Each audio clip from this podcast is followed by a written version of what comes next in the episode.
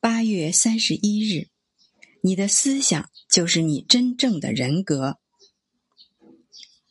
我们的思想给周遭的一切，无论是有机世界还是无机世界，披上了主观的外衣。我们自身是什么样的人，就在于我们脑中有什么样的思想。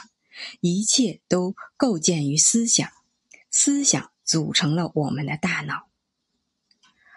佛陀曾这样说过：“因此可知，如果一个人身心快乐，那是因为他保持乐观的思想；如果一个人身心悲戚，那是因为他总存有沮丧、消极的念头。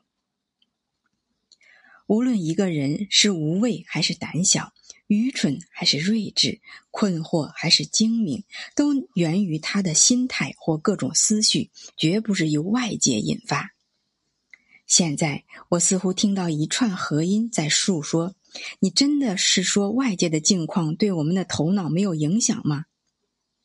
我不是这个意思，我是说，我相信这是一条绝对的真理。只有逆来顺受的人才会受到境遇的影响。